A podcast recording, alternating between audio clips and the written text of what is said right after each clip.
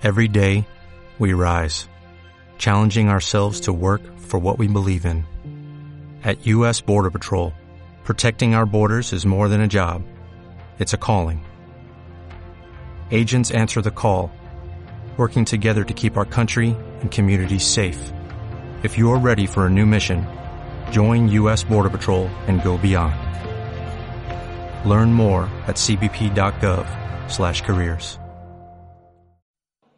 La consejera de Hacienda se ha reunido este jueves con la delegada del Gobierno para abordar algunas de las propuestas de la ciudad de cara a la próxima edición del Plan de Empleo, que ya será gestionada por la Administración General del Estado. Entre las mismas se encuentra la creación de un programa destinado a la juventud y que pueda desarrollarse en las empresas privadas de la ciudad que los jóvenes puedan realizar prácticas en empresas privadas de nuestra ciudad eh, y esto nos da eh, bueno, pues dos ventajas. La primera de ellas es que conseguiríamos ampliar el marco de acción de los planes de empleo porque podríamos meter sectores como el comercio, como transporte, como la hostelería, la restauración, el turismo, el sector náutico. Eh, entonces creemos que ampliamos el margen de actuación del plan de empleo.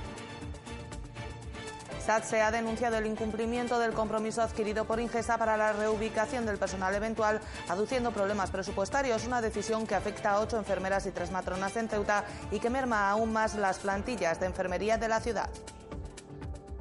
Eh, este compromiso consta por escrito en un acta en el que literalmente el director, el entonces director general de Ingesa, Díaz Melguizo, eh, manifestaba por parte de la Administración que se reubicaría a todo aquel personal en cuyas categorías hubiera plazas vacantes y presupuestadas. Nos decía que obviamente no podía eh, reubicar donde no hubiera plaza, pero que sí podría incluso reconvertir eh, una plaza que no estuviera presupuestada, pues coger el presupuesto de otra que no necesitara reubicación.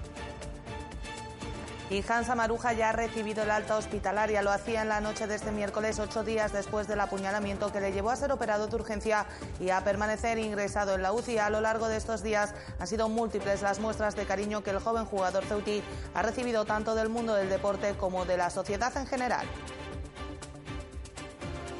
Muy buenas noches, bienvenidos a los servicios informativos de Ceuta Televisión. Estos que les hemos relatado son tan solo algunos de los asuntos que nos deja esta jornada de jueves. El resto, como siempre, se los contamos a continuación. Comenzamos.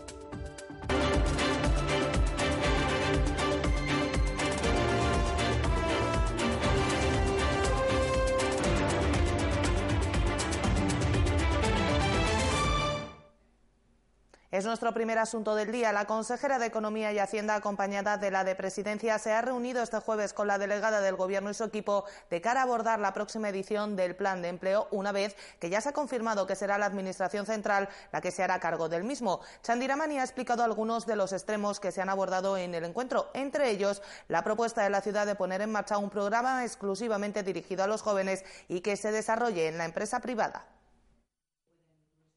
La consejera de Economía y Hacienda y la responsable del área de Presidencia y Relaciones Institucionales se han reunido este jueves con la delegada del Gobierno y su equipo para abordar el cambio de gestión del plan de empleo. Una decisión que no sentaba nada bien en la Administración local, pero que la consejera de Hacienda ha preferido dejar en la categoría de anécdota, a pesar de haber preguntado en este encuentro por si existe algún motivo objetivo que haya llevado al cambio de gestión. Nosotros le hemos planteado a la delegada del Gobierno, eh, bueno, pues tres cuestiones que nos parecen fundamentales. La primera es si hay alguna razón objetiva por la que eh, los planes de empleo van a pasar a la delegación de gobierno. La segunda cuestión que le he planteado es saber si eh, se van a mantener, como ya pasó en el año 2013, si no me equivoco, si se va a mantener la ayuda, eh, la convocatoria de plan de empleo para entidades locales, como sucede en el resto del territorio español.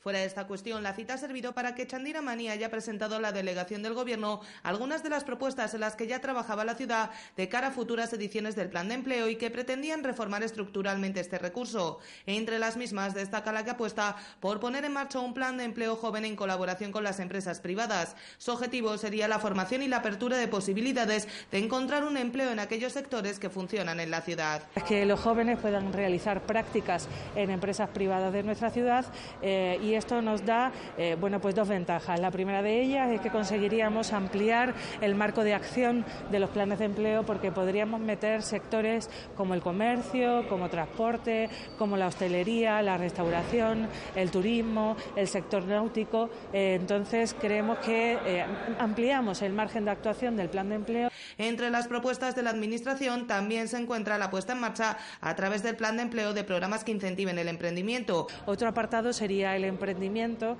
y que a través del plan de empleo hubiera acciones eh, encaminadas a, fomentar el emprendimiento de, tanto de personas jóvenes como, como aquellas que ya no lo sean o no lo seamos en este caso. Así como que la formación sea un eje prioritario para aquellos que se conviertan en beneficiarios de este recurso. Eh, seguir apostando por la formación. Eh, sabéis que los medios, en todos los medios en los que es posible, el Gobierno está decidido a que la formación sea un eje fundamental, tanto de los planes de empleo como los que no, y aquí aplicamos una máxima que ha, eh, que ha comentado el presidente en muchas ocasiones. Nadie que quiera formarse eh, debe quedar fuera del sistema. Chandiramani no ha querido dejar pasar en este encuentro la necesidad de que se mantenga el programa educativo en el que trabajan cerca de 600 personas en los distintos colegios o el relacionado con el medio ambiente, que ha pedido que se siga gestionando en colaboración con la ciudad. Para la consejera de Hacienda ha llegado la hora de pasar página a la cuestión de quién gestionará el plan de empleo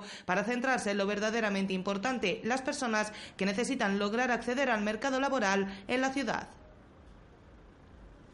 Durante su comparecencia de este jueves, la consejera de Hacienda ha señalado que espera que a lo largo de la primera quincena de febrero pueda producirse la primera reunión de la comisión negociadora entre la ciudad y las centrales sindicales de cara a la actualización del convenio colectivo. En el transcurso de la reunión ha explicado que las centrales sindicales podrán hacer sus propuestas cuya viabilidad será estudiada por la Administración local.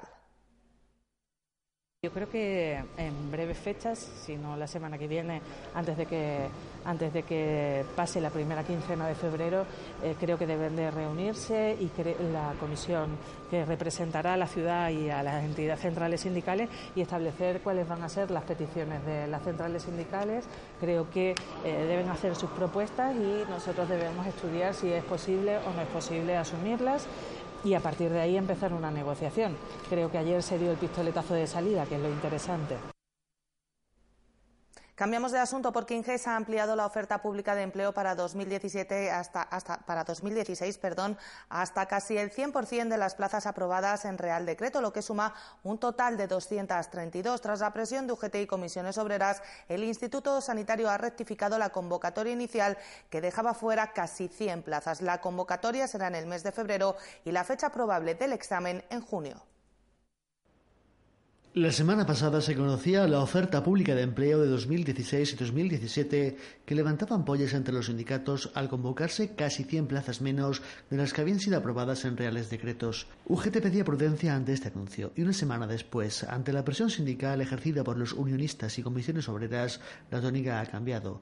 Ingesa ha rectificado ampliando el número de plazas hasta casi el 100%, al menos en la convocatoria de 2016, la cual han separado de la de 2017. De momento no se conocen las fechas exactas de publicación ni de exámenes, pero todo parece indicar, a raíz de las conversaciones mantenidas en la mesa sectorial con UGT, que las convocatorias serán durante el mes de febrero y los exámenes en junio, ya que desde la fecha de convocatoria hasta la de realización de los exámenes no pueden transcurrir más de cuatro meses. UGT considera positivamente el aumento de dichas plazas, que suman un total de 232, de las cuales 60 están destinadas a personal facultativo, 125 a no facultativo y 47 plazas será para personal no sanitario. Ingesa ha asegurado que las plazas que corresponden a cada ciudad autónoma y el Centro Nacional de Dosimetría de Valencia las comunicarán lo antes posible a los sindicatos en la mesa sectorial. Con esta convocatoria el Instituto Sanitario conseguirá su objetivo de reducir la temporalidad hasta a menos del 10%. Sin embargo, embargo, UGT ha señalado que hubiese preferido que hubiesen sacado previamente todas las plazas vacantes sin ocupar que existen actualmente, de forma que los interesados tuviesen más opciones de participar en procesos selectivos. Ingesa convocará durante las próximas semanas a los sindicatos a un grupo de trabajo para tratar la creación de nuevas categorías profesionales de personal sanitario y de personal de gestión y servicios como la rama de informática. Y el sindicato de enfermería SATSE ha denunciado este jueves que Ingesa ha incumplido un compromiso firmado para la reubicación del personal eventual desplazado por el proceso de movilidad y que los trabajadores cesados, ocho enfermeras y tres matronas en Ceuta, no van a ser reubicadas. Esto supone, a juicio del sindicato, un perjuicio aún mayor para el ya mermado sistema sanitario de Ceuta. SAPSE ha manifestado que Ingesa había adquirido un compromiso con las organizaciones sindicales para reubicar al personal que fuera desplazado por el proceso de movilidad o por las oposiciones previstas para este 2019. Eh, este compromiso consta por escrito en un acta en el que eh, literalmente el director, el entonces director general de Ingesa, Díaz Melguinzo, eh, manifestaba por parte de la Administración que se reubicaría a todo aquel personal en cuyas categorías hubiera plazas vacantes y presupuestadas. Nos decía que obviamente no podía eh, reubicar donde no hubiera plaza, pero que sí podría incluso reconvertir eh, una plaza que no estuviera presupuestada, pues coger el presupuesto de otra que no necesitara reubicación. Sin embargo, en la reunión de la mesa sectorial mantenida este miércoles, el nuevo director general, Alfonso Jiménez, anunció que las personas cesadas por estos motivos no serían reincorporadas y esas plazas permanecerían vacantes por motivos presupuestarios. Entendemos que en eh, situaciones que afectan a la seguridad de los pacientes, eh, da igual el color del partido que esté, y que tiene que ser el personal eh, reubicado y cumplirse los compromisos que se adoptan por parte de la Administración independiente de la política. Entonces, finalmente, eh, nos traslada a los profesionales eh, de la economía para decirnos que, que es que no hay presupuesto. A juicio de SAPSE, la ya mermada plantilla se va a ver afectada severamente por este nuevo recorte de personal que va a tener consecuencias en la calidad asistencial y en la salud de los pacientes. Nos deja al personal en una situación aún más precaria de la que llevamos viviendo durante las últimas décadas y que llevamos denunciando, puesto que os recordamos que seguimos siendo las, dos ciudades, Ceuta y Melilla, con peor ratio de toda España en el momento en que asumimos las, las plantillas flotantes que estamos asumiendo en nuestros centros sanitarios. Supone para Ceuta un número significativo de enfermeras y matronas que fueron trasladadas del hospital a atención primaria y que no van a volver a ser reubicadas. En enfermería vamos a tener ocho o nueve enfermeras menos en el hospital cuando en realidad ya veníamos de soportar una presión asistencial insostenible y cuando hemos estado sufriendo recortes muy severos en personal y ahora no podemos asumir tener ocho o nueve enfermeras menos en nuestro hospital además de tres puestos de matrona. SAPS alerta sobre la ratio de pacientes por enfermera, poniendo el foco en la Organización Mundial de la Salud, que advierte sobre las consecuencias peligrosas de que una enfermera asuma ocho pacientes. Y dejamos de lado la información sindical porque Ciudadanos ha denunciado el notorio y progresivo deterioro del pavimento del Paseo de las Palmeras y del Puente del Cristo. Los Naranja alertan de que cuando finalice la obra de la Gran Vía y aledañas, el Gobierno se verá obligado a ampliar la reforma del centro de la ciudad al Paseo de las Palmeras para devolverlo a su estado anterior. Ciudadanos ha denunciado que la obra de la Gran Vía y aledaño sigue pasando factura al Paseo de las Palmeras, una zona peatonal cuyo pavimento está destrozado por un intenso tráfico rodado para el que no está preparado. Ciudadanos alertó en varias ocasiones de que el desvío de la circulación terminaría por deteriorar gravemente la zona degradando el pavimento, quedando los bloques de granito partidos y esparcidos por la calle con el peligro que esto supone para conductores y peatones. Los naranjas reconocen que se han llegado a adoptar algunas medidas que sugirieron como necesarias para proteger a los peatones, pero el firme no está en condiciones de soportar el paso de tantos vehículos. Sin embargo, consideran que finalizadas las obras de la Gran Vía y aledaños, el Gobierno tendrá que tirar de presupuesto para una nueva obra, restaurar la calzada del Paseo de las Palmeras y del Puente Cristo. La formación ha criticado que supondrá más gasto por una falta de previsión de la que habían venido advirtiendo.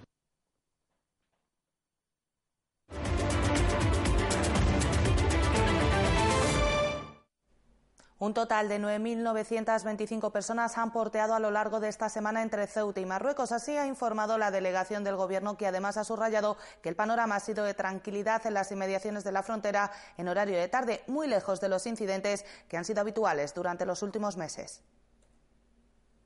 Cerca de 10.000 personas han vuelto a portear esta semana entre Ceuta y Marruecos. Concretamente, la cifra final, tras el tránsito de mercancías de este jueves, último día hábil para esta actividad de la semana, alcanza las 9.925 personas. Los días de mayor actividad han vuelto a ser, tal y como es habitual, los destinados al porteo de hombres, con el paso de 2.769 durante este martes y 2.830 durante la jornada de hoy, mientras que los días en que las encargadas de transitar con mercancías son las mujeres han supuesto el paso de 2.365 el lunes y de 1.970 durante la jornada del miércoles. Además, tal y como han informado desde la delegación del Gobierno, la tranquilidad y el control han sido las dominantes durante las tardes en el entorno fronterizo, muy lejos de los incidentes que se han convertido en habituales durante los últimos meses, cuando cientos de personas trataban de cruzar con mercancía entre ambos países en horario vespertino, empleando el paso reservado para el tránsito de viajeros. Y la Oficina de Extranjería ha recibido más de 570 solicitudes para regularizar a empleadas del hogar transfronterizas. Este incremento en el número de solicitudes se produce después de que la delegada del Gobierno anunciara el pasado mes de diciembre que estas trabajadoras deberían estar regularizadas en un plazo de tres meses si pretendían seguir accediendo a Ceuta.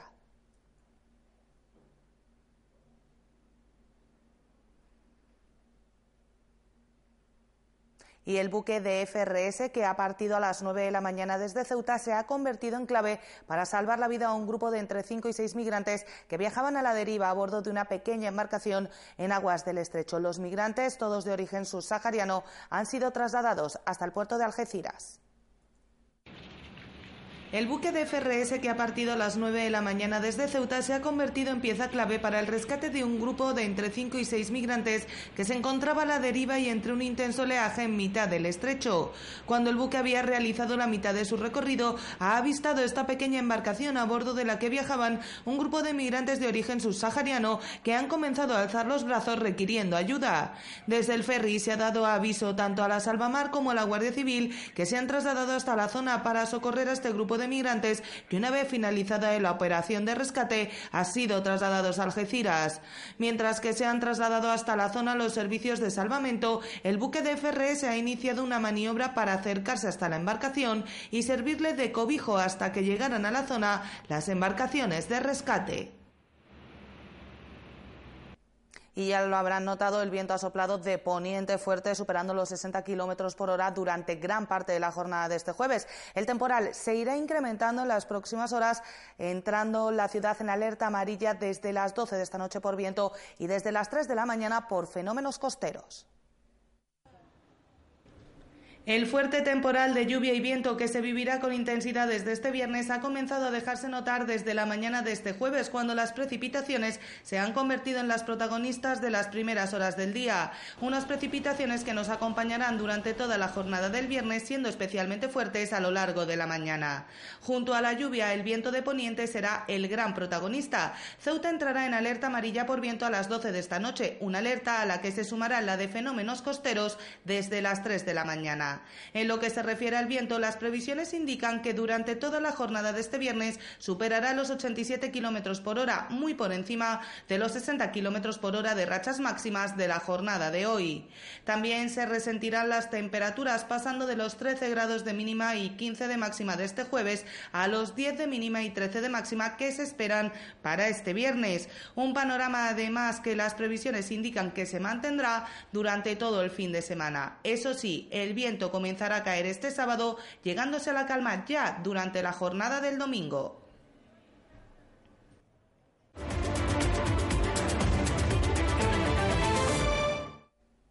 El hombre accidentado este miércoles en las naves del polígono Alborán ha sido evacuado al Hospital Puerta del Mar en Cádiz esta mañana debido a la evolución de las lesiones cardioencefálicas que sufrió al caer desde 5 metros. El otro accidentado, que se precipitó el martes en la zona de Plaza Nicaragua, permanece en observación en la UCI a la espera de ver cómo evolucionan sus heridas.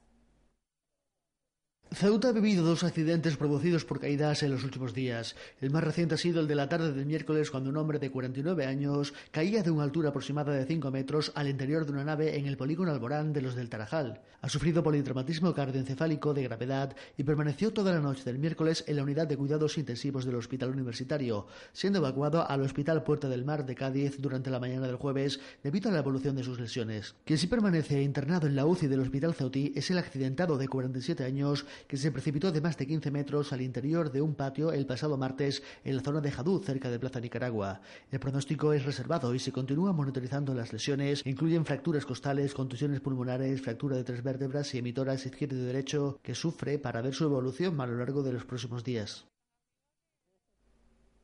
Y Ceuta ha vuelto a guardar silencio este jueves en memoria de la última víctima de la violencia machista, una joven de 17 años asesinada por su pareja de 19 en Reus. Las puertas de la ciudad autónoma y la delegación del Gobierno se han convertido en las sedes de dos minutos de silencio a las 12 de este mediodía en memoria de la víctima y en señal de repulsa por esta lacra social.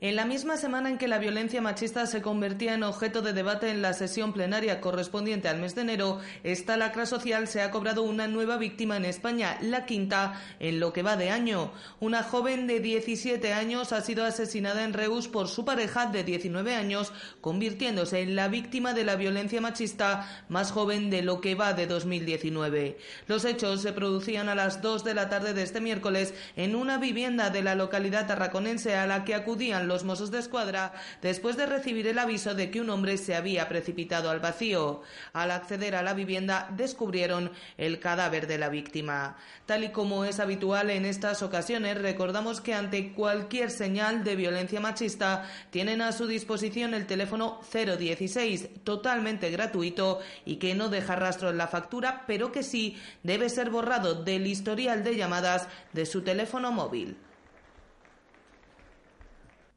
Y cambiamos radicalmente de asunto porque el área de inserción sociolaboral de la Consejería de Sanidad y la Asociación Miradas han presentado la exposición fotográfica El mundo en mi bolsillo, que es el resultado del primer taller de fotografía con móvil realizado el pasado diciembre con usuarios del programa del Plan Estratégico sobre Drogas.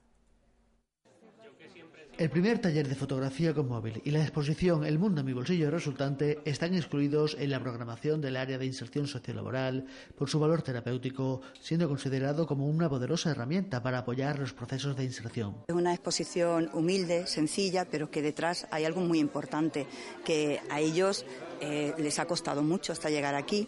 Eh, la sociedad está obligada a dar no una oportunidad, sino dos y tres y todas las oportunidades que haya falta y que estemos con ellos no solamente eh, los familiares, los profesionales, que es nuestra obligación, eh, las instituciones públicas, eh, las asociaciones, sino que también en general la sociedad. El taller fue impartido por Carlos Larios y África Márquez a través de la Asociación Miradas. Todas las fotografías que conforman esta exposición han sido realizadas con las cámaras de los teléfonos móviles de los alumnos, dando mayor relevancia al potencial artístico de sus autores. Teniendo en cuenta la limitación técnica que han tenido con los, con los dispositivos que son móviles, no precisamente de última generación, todas las fotografías están hechas con cámaras de esos dispositivos móviles.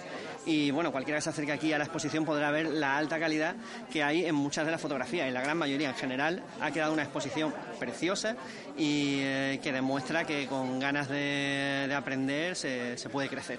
Los artistas participantes han valorado la experiencia desarrollada en los cuatro días del taller, tan solo criticando que les habría gustado que el tiempo de la actividad hubiese sido mayor. Experiencia muy bonita, realmente gracias al profesor, con un gran profesor y un buen compañero y todos los compañeros hemos compartido todo entre nosotros y ha sido una satisfacción de todo. Lo que nos ha faltado es un poquito más de, más de tiempo, que han sido muy pocas, Han sido cuatro, cuatro días. Y debería ser un poquito más fácil. Que nos hubiera gustado que hubiera sido más, más largo el curso. La exposición puede disfrutarse desde este jueves en la sala de usos múltiples de la Biblioteca Pública Adolfo Suárez.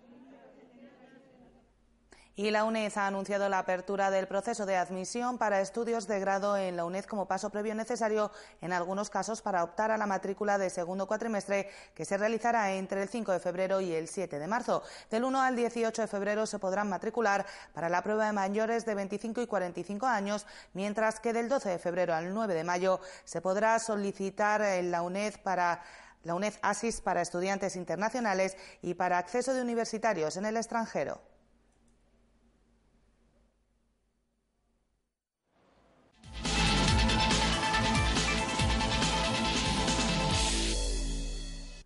Y el jugador de la agrupación deportiva Ceuta Fútbol Club, Hans Amaruja, ya ha recibido el alta hospitalaria, tal y como han confirmado fuentes del club a Ceuta Televisión. Hans ha permanecido hospitalizado desde la noche del 22 de enero después de sufrir un apuñalamiento en su propio barrio, en la barriada del Príncipe. El jugador de la agrupación deportiva Ceuta Fútbol Club, Hansa Maruja, ya ha recibido el alta hospitalaria tal y como han confirmado fuentes del club a Ceuta Televisión.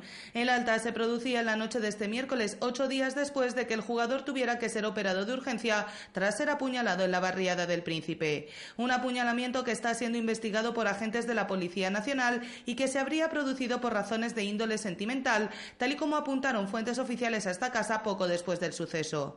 El joven futbolista ha recibido a lo largo largo de los últimos días múltiples muestras de cariño por parte del mundo del deporte y de la sociedad ceutí en general, incluida la dedicatoria de la victoria de sus compañeros frente al Betis, que daba al equipo el pase a la siguiente ronda de la Copa Federación.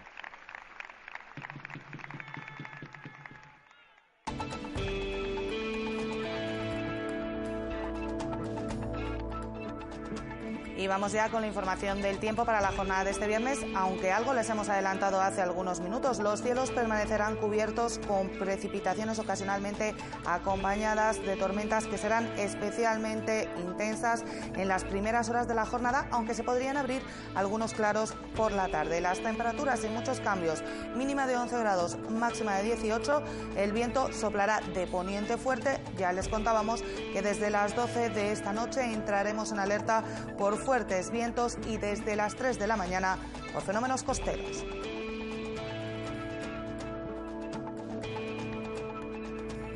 Y el número premiado en el sorteo de la Cruz Roja de hoy ha sido el 340-340.